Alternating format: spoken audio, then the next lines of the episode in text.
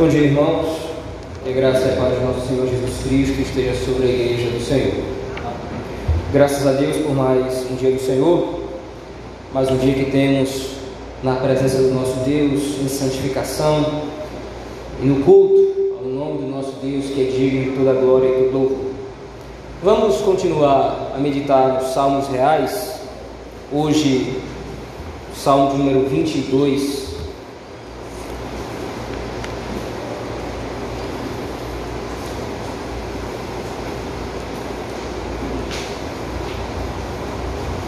Salmo de número 22.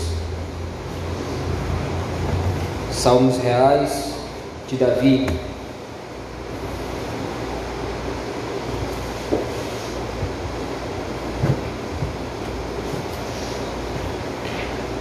Assim diz o texto da palavra do Senhor.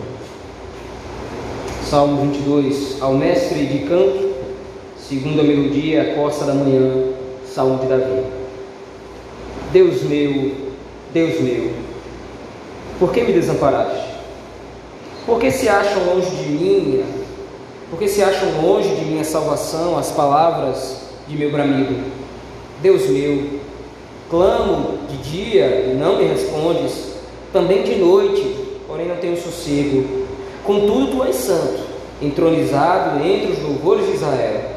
Nossos pais confiaram em ti, confiaram e tu os livraste. A ti clamaram e se livraram, confiaram em ti e não foram confundidos. Mas eu sou verme e não homem, opróbrio dos homens e desprezado do povo. Todos os que me veem zombam de mim, afrouxam os lábios e meneiam a cabeça. Confiou no Senhor, livre-o ele, salve-o, pois nele tem prazer. Contudo, tu és quem me faz nascer e me preservaste estando eu ainda no seio de minha mãe. A ti me entreguei desde meu nascimento, desde o ventre de minha mãe, tu és meu Deus, não te distancies de mim.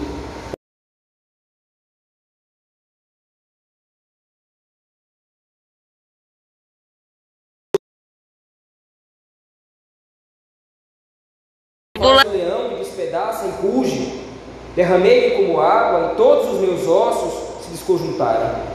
Meu coração fez-se como cera, derreteu-se dentro de mim. Secou-se o meu vigor como um caco de barro, e a língua se me apega ao céu da boca. Assim me deitas no pó da morte.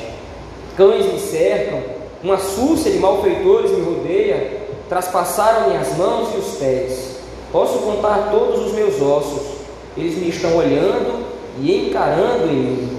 Repartem entre si as minhas vestes e sobre a minha túnica deitam sortes. Tu, porém, Senhor, não te afastes de mim, força minha, apressa-te em socorrer-me, livra minha alma da espada e das presas do cão, a minha vida, salva-me das falsas do leão dos chifres dos búfalos. Sim, tu me respondes. A meus irmãos, declararei o teu nome, cantar-te-ei louvores no meio da congregação. Vós, se temeis o Senhor, louvai-o, glorificai-o vós todos, descendência de Jacó, reverenciai-o vós todos, posteridade de Israel, pois não desprezou nem abominou a dor do aflito, nem ocultou dele o rosto, mas o ouviu quando lhe gritou por socorro. De ti vem o meu louvor na grande congregação, cumprirei os meus votos na presença dos que o temem. Os sofredores hão de comer e fartar-se, louvarão o Senhor os que, buscam, os que o buscam. Viva para sempre o vosso coração. Lembrar-se-ão do Senhor, e a Ele se converterão os confins da terra, perante Ele se prostrarão todas as famílias das nações. Pois do Senhor é o reino, é Ele quem governa as nações. Todos os opulentos da terra hão de comer e adorar, e todos os que descem ao pó se prostrarão perante Ele, até aquele que não pode preservar a própria vida. A posteridade o servirá. Falar-se-á do Senhor a geração vindoura hão de vir anunciar a justiça dele ao povo que há de nascer, contarão que foi ele quem o fez. Amém. Vamos à presença do Senhor em oração. Deus Pai Todo-Poderoso, Criador do céu e da terra, Deus Filho, Jesus Cristo, nosso Senhor e Rei, Espírito Santo, Divino Consolador da Igreja, Nós oramos no nome do Deus triuno, no Deus do pacto, como família da aliança nesse momento, Senhor, clamando e pedindo que o Senhor nos abençoe, aclarando para nós a tua palavra, mostrando para nós o teu evangelho, Senhor. Nos ajuda a meditar na Escritura Sagrada desta manhã. Aplica a tua palavra ao nosso coração. Nos pastoreie por meio dela. Nos exorte, nos repreenda, nos console, para a glória do seu nome. No nome de Cristo que oramos, pelo poder do Espírito, a Deus o Pai. Amém. Nós temos caminhado ao longo de dois salmos reais, o salmo de número 20 e o salmo de número 21. Salmos que soam como música aos nossos ouvidos, porque são salmos que falam da vitória do grande rei de Israel.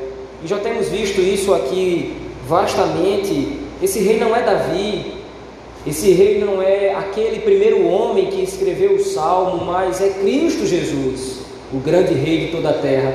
É Cristo Jesus aquele que reina sobre o seu povo. É Ele que conquista para nós a sua vitória. É Ele que vence os nossos inimigos. É Ele que vence os nossos adversários. Mas quando nós reparamos e observamos o Salmo de número 22, o cântico muda. Aquele brado de vitória, aquele brado de louvor do povo que vê o seu rei triunfando agora, dá lugar a um canto fúnebre, dá lugar a uma marcha fúnebre, porque a vitória do rei agora ela é apresentada no modo como ela foi conquistada. Nós vimos que no Salmo 20 o povo ora a Deus pedindo que dê vitória ao rei. No Salmo de número 21, nós vimos que Deus concede o pedido do povo, a oração do povo e dá vitória ao rei, mas o Salmo 22 apresenta como essa vitória ela foi conquistada. E é um aspecto importantíssimo da escritura que nós nos deparemos com essa dupla, esse duplo tema que a escritura nos traz. A Escritura fala para nós de uma grande vitória, a Escritura fala para nós da redenção, a Escritura fala para nós da salvação, e por causa disso, ou os frutos dessa redenção, os frutos dessa redenção são sempre louvores ao Senhor, brados de vitória, gritos de louvor ao nome do nosso Deus que venceu a morte, venceu o pecado, venceu os nossos adversários. Então, a Escritura certamente fala para nós sobre vitória sobre a bênção maior que nós desfrutamos, que nós usufruímos, que é a salvação do nosso Deus, que é agora nós fazermos parte do povo de Deus. Cada um de nós, pessoalmente, na eternidade, foi conhecido profundamente por Deus, de maneira que Deus, através desse conhecimento, elege-nos para a salvação e nos ama em seu Filho Jesus Cristo. Mas qual é o preço pago para que isso seja executado? Qual é o preço pago para que nós pudéssemos, ou qual foi o preço pago para que nós pudéssemos estar hoje, nessa manhã, assentados como estamos, pelo menos os irmãos, aqui cultuando o nome do nosso Deus? Qual foi o preço pago para que nós pudéssemos dobrar os nossos joelhos todos os dias e sermos ouvidos por Deus? Qual foi o preço pago para que todos os dias nós pudéssemos abrir a palavra de Deus e pelo poder do Espírito nós a pudéssemos compreender? Qual foi o preço pago para que nós pudéssemos conviver como irmãos e ser edificados através da exaltação mútua? O preço que foi pago foi o preço do sangue. O preço que foi pago foi o preço de morte. Nós estamos aqui hoje louvando o nome do nosso Deus mas custou caro estarmos aqui hoje. Custou absurdamente e profundamente caro usufruir do benefício da salvação. E o Salmo de número 22 não esconde esse preço dos nossos olhos. Veja, o Salmo de número 22 começa demonstrando exatamente isso. O Salmo de número 22 se inicia com uma oração. Aliás, Todo o salmo de número 22 é uma oração. A oração de alguém que está sofrendo profundamente. A oração de alguém que está sentindo dores. a oração de alguém que está clamando por socorro, porque grande é o seu tormento, grande e profunda é, grande e profundo é o seu martírio.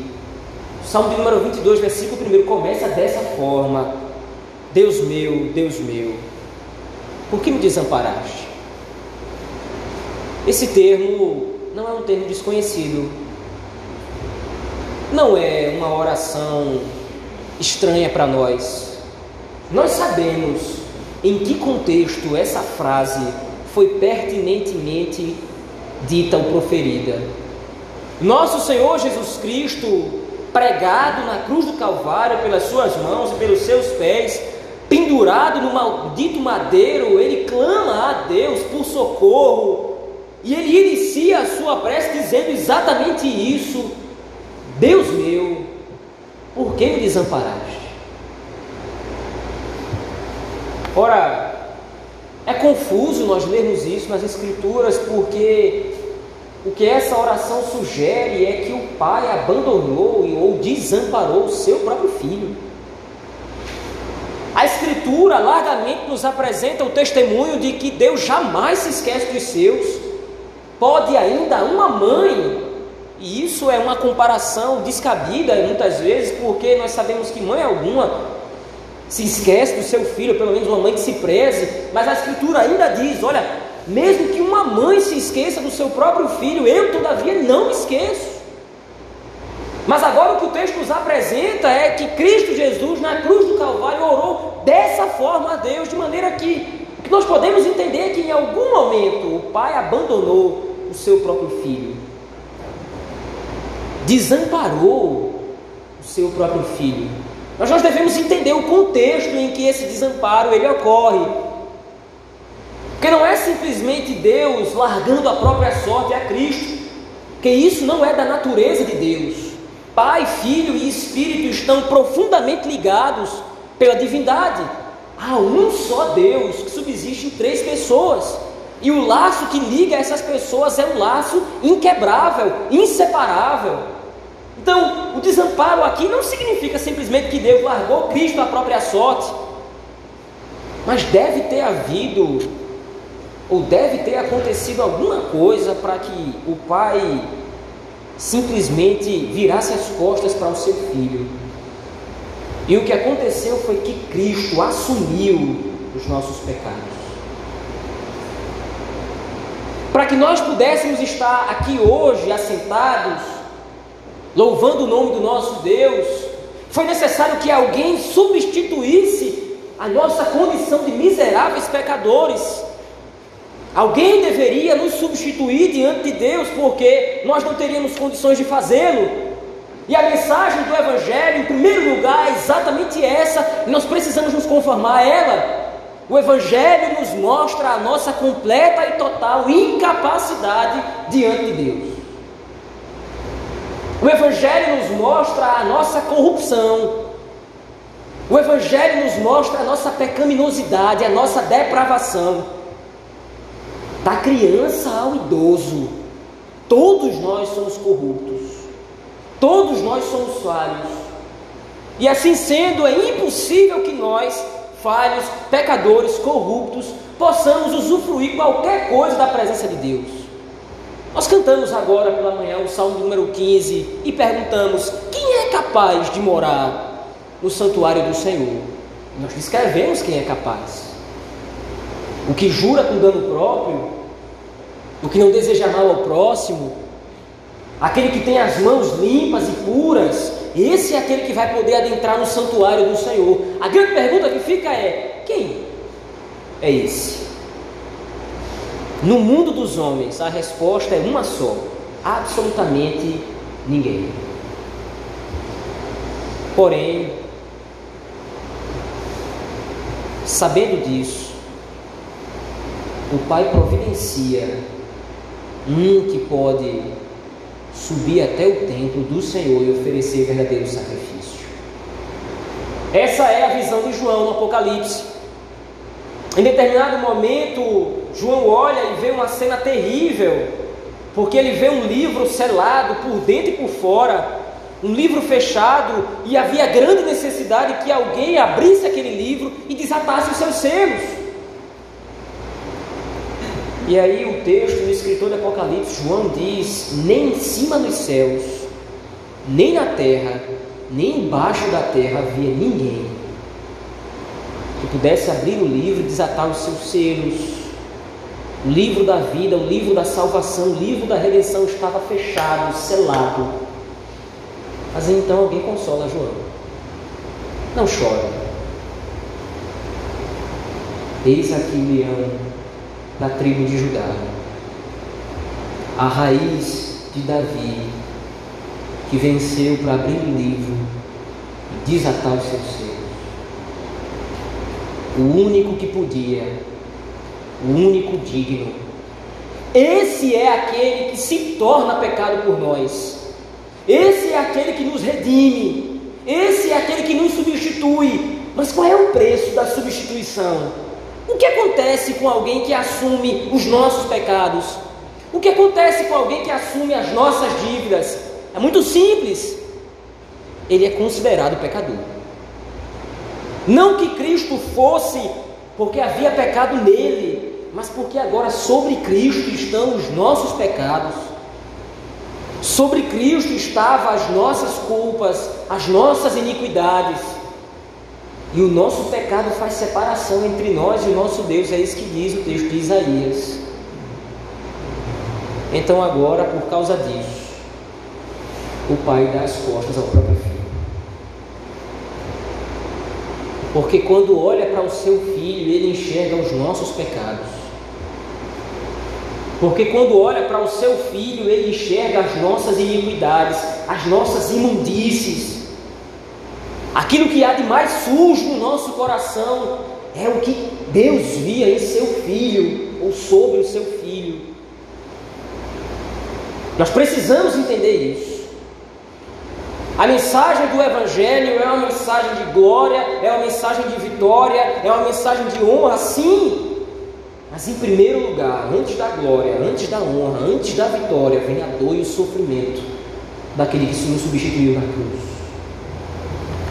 E veja a descrição do Salmo número 22 é exatamente essa. Alguém que está em agonia, veja aí o versículo número 2.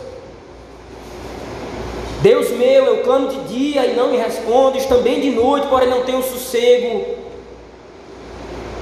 Nós precisamos entender que fazer pouco caso da obra da salvação e da redenção é um sacrilégio.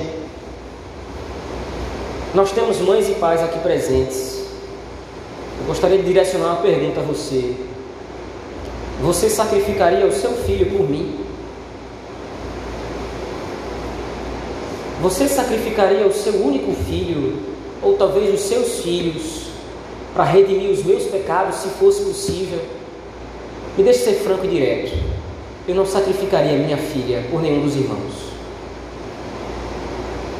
Isso porque eu conheço o meu próprio coração e sei que o coração dos irmãos é igual tremendamente enganoso e corrupto. Mas o Pai entrega o seu próprio filho, aliás, o seu único filho, por nós. Se nós não entendermos isso, se isso não ficar claro para nós, o tamanho do sacrifício de Cristo, o tamanho da obra de Cristo, o tamanho do sofrimento de Cristo, se isso não ficar claro para nós, se isso não ficar suficientemente exposto para nós todos os dias, nós vamos ser crentes preguiçosos, nós vamos ser crentes sempre distantes do ideal de Deus para as nossas vidas. Que nós não vamos ter compreendido a profundidade da obra redentora e da obra salvadora. Para que nós possamos ser alegres verdadeiramente, como a Escritura nos aponta, para que nós possamos usufruir e gozar de todos os benefícios da salvação, nós precisamos entender de uma vez por todas que cada gota do sangue de Cristo foi derramada ao nosso favor ou em nosso favor. Do contrário, nada feito, é condenação eterna e ponto final. Com Deus não existe negociação, entende? Com Deus não existe um jeitinho brasileiro que você pode dar. Deus não é um juiz que aceita propina. Deus não é um juiz que aceita suborno. Que de repente você pode conversar a fim de ter algum tipo de alternativa. Olha, eu sou pecador, eu sei que eu errei, mas de repente nós podemos negociar isso. Não há negociações com Deus. O único meio de alguém obter remissão dos seus pecados é a morte. Mas nós não podíamos morrer em nosso próprio favor, que a nossa morte também não significaria absolutamente nada. Porque se nós morrêssemos, nós estaríamos simplesmente sofrendo a justa sentença da ira de Deus. A nossa morte não contaria para absolutamente nada. Aquele que peca deve morrer. Foi isso que foi prometido para Adão. Se você comer da árvore que eu mandei você não comer, você vai morrer. Não é um talvez, não é uma possibilidade. Olha, é possível que você morra, você vai morrer. Então, até na morte é necessário que alguém nos substitua. É necessário que seja alguém perfeito. Por isso, então, Cristo é designado como nosso rei. O rei nas Escrituras não é somente uma figura de governo. O rei na palavra de Deus, o rei na Bíblia, não é simplesmente aquele que está sentado no trono para mandar, ele representa o povo. Ele é aquele que faz referência ao povo. E é isso que está sendo apresentado para nós aqui no Salmo 22. O rei messiânico se oferece para padecer os sofrimentos necessários para a nossa redenção. Nós poderíamos avançar um pouco mais, mas eu gostaria de meditar em algumas aplicações já daqui. Qual é o seu primeiro sentimento quando você acorda e quando você abre os olhos? Qual é o primeiro pensamento que vem à sua cabeça, à sua mente quando você acorda? Será que você tem noção? Será que eu tenho noção do perigo que nós corríamos? Nós estávamos mortos nos nossos delitos e pecados. E nós seríamos condenados. E a condenação que nós merecíamos não é simplesmente você passar 25 anos de reclusão em regime fechado. A condenação devida não é você pagar uma multa. A condenação devida, frente aos nossos pecados, era passar a eternidade experimentando todos os terrores do inferno. Por que eu pergunto qual é o nosso primeiro pensamento pela manhã? Porque se nós tivéssemos condições, se nós tivéssemos consciência do perigo que nós corríamos, a nossa vida seria tão diferente. O descontentamento que muitas vezes invade o nosso coração para reclamar das circunstâncias da vida. O descontentamento que muitas vezes nós sentimos reclamando dos nossos problemas, das situações que nós passamos. Muitas vezes, porque a dispensa parece se esvaziar, nós perdemos a cabeça, nos estressamos, ficamos com raiva, ficamos chateados. Muitas vezes é algum tipo de problema no trabalho que nos perturba o sono. Mas nós jamais suportaríamos aquilo que Cristo suportou no nosso lugar. Se nós tivéssemos verdadeira consciência disso que Cristo está passando aqui no Salmo 22, que é registrado no Salmo 22, nós certamente seríamos pessoas mais contentes. Se nós tivéssemos verdadeira consciência daquilo que Cristo passou, daquilo que Cristo encarou na cruz, dos chicotes estalando as suas costas, dos cravos de espinhos enormes perfurando o seu crânio, dos pregos cravados no seu pulso, dos pregos traspassando os seus pés, do sangue que escorria, da zombaria dos seus próprios compatriotas, do abandono dos seus próprios discípulos, da dor de ver a sua mãe chorando a sua própria morte. Se nós tivéssemos consciência dessas coisas, talvez fôssemos cristãos melhores. É contra essa dureza que nós precisamos lutar todos os dias nas nossas vidas, meus irmãos. O espírito grato a Deus pela nossa salvação não vai vir magicamente, não vai se desenvolver magicamente. Um espírito grato ao Senhor, um espírito grato a Deus por nossa salvação vai vir quando nós entendermos que foi sangue o preço pago para nos salvar e nos remir.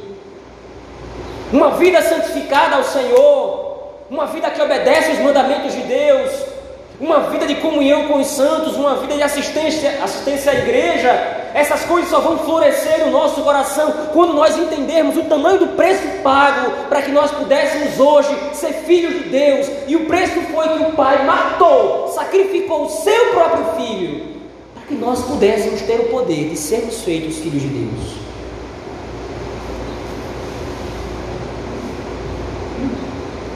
O Evangelho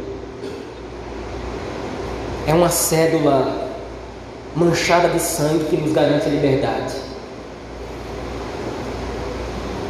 O Evangelho é um certificado manchado de sangue que nos garante a vitória. A vitória que nós não tínhamos condições de obter.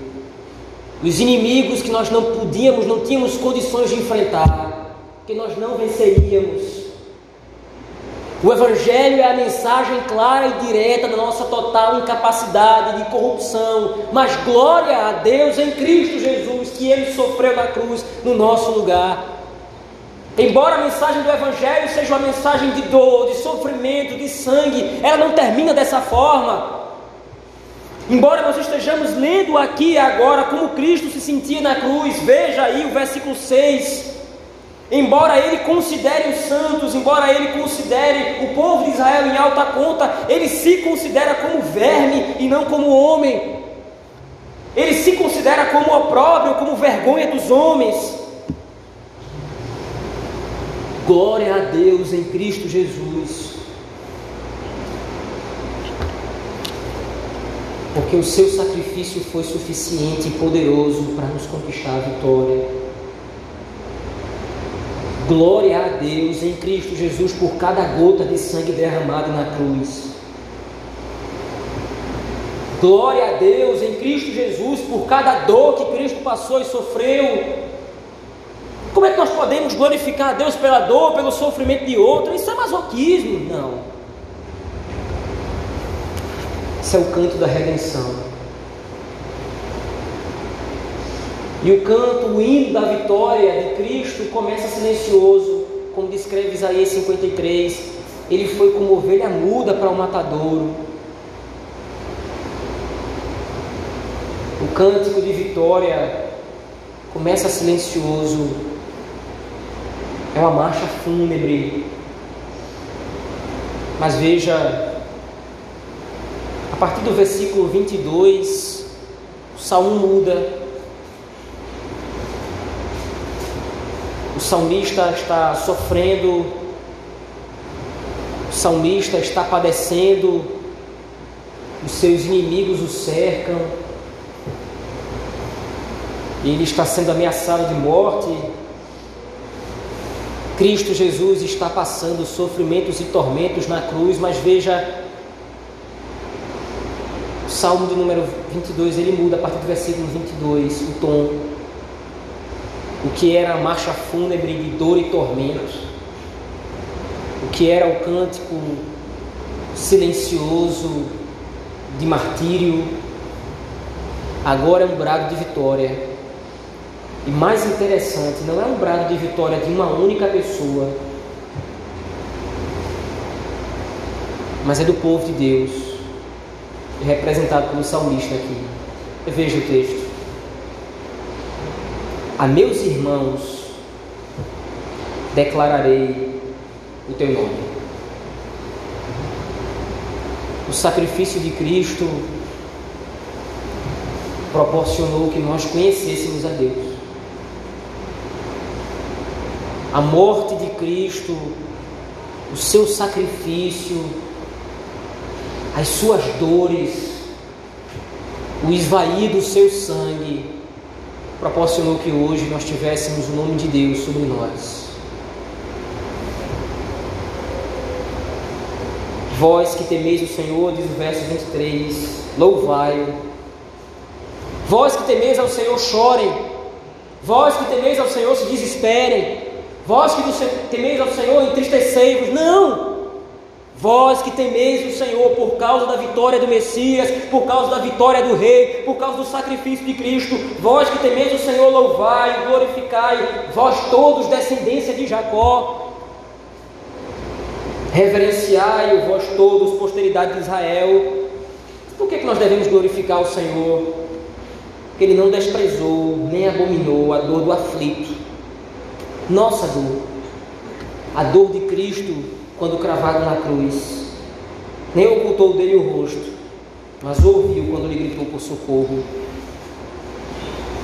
E a partir disso, então, o cântico vai continuar nessa marcha vitoriosa de todo o povo, grato ao Rei pelo seu sacrifício. A morte de Cristo é dolorosa, a morte de Cristo sofrida, mas através da sua morte ele estava triunfando sobre os, todas as potestades principais das trevas. Por causa disso, a sua morte é gloriosa aos nossos olhos. Por causa disso, o seu sacrifício é belo para nós. É a luz dessa verdade, é a luz dessa vitória que nós devemos viver todos os dias. Cada bênção, escute isso. Cada bênção que você usufrui da parte de Deus, você só usufrui por causa disso. Cada partícula de oxigênio que você sente entrar no seu pulmão agora é dádiva da parte de Deus, por causa do sacrifício de Cristo Jesus.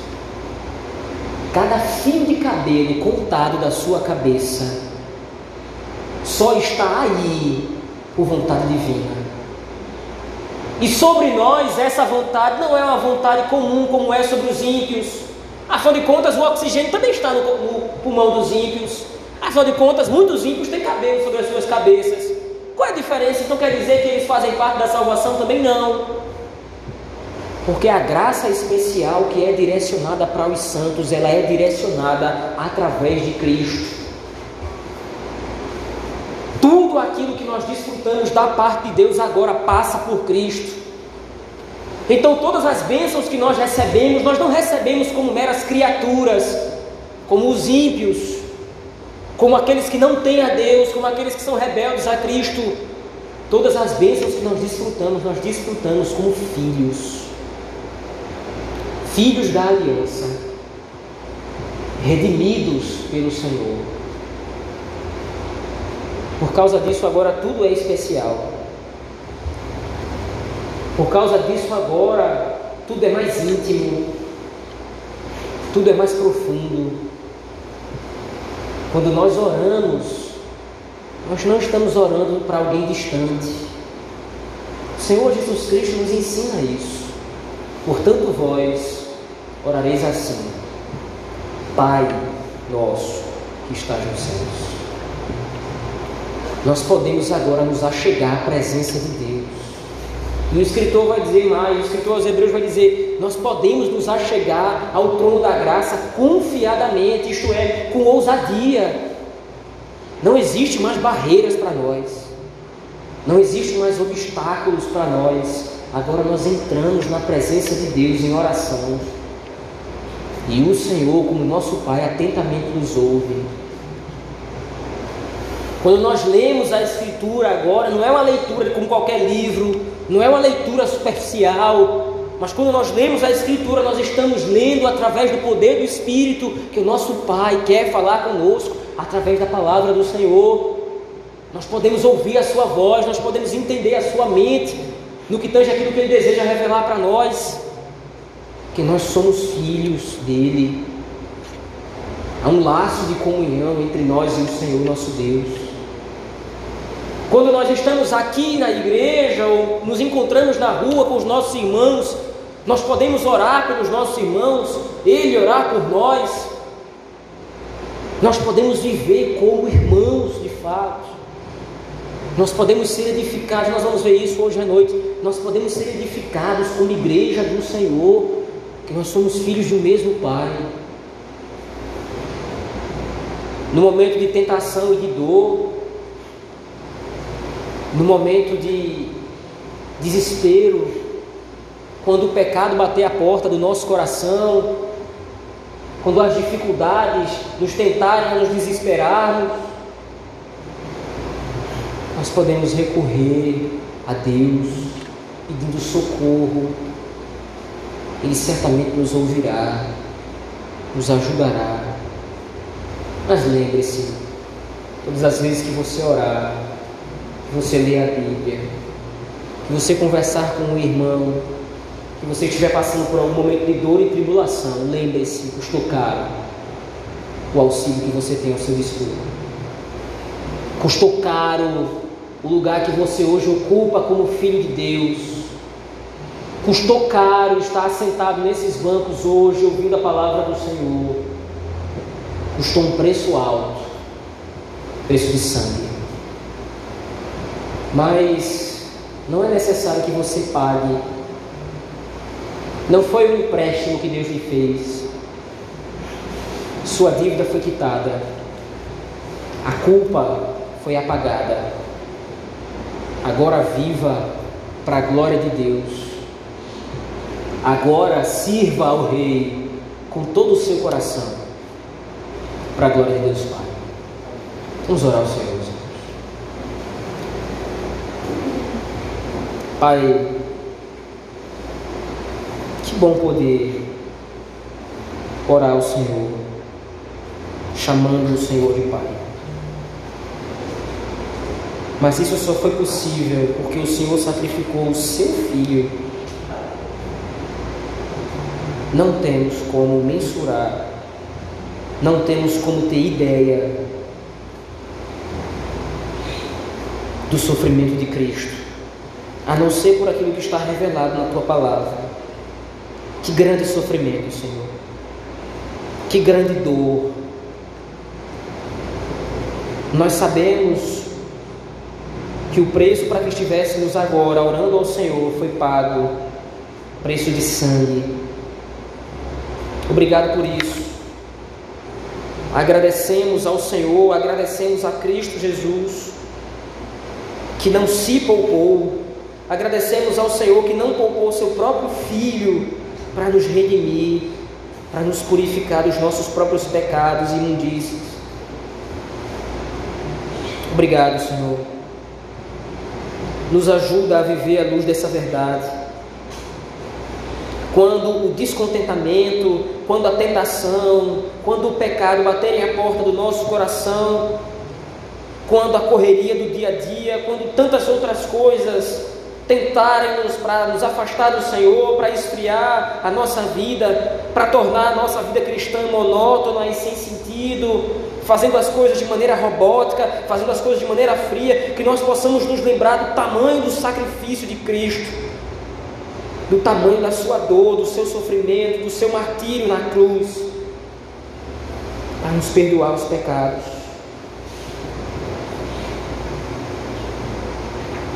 Muito obrigado por isso, Senhor.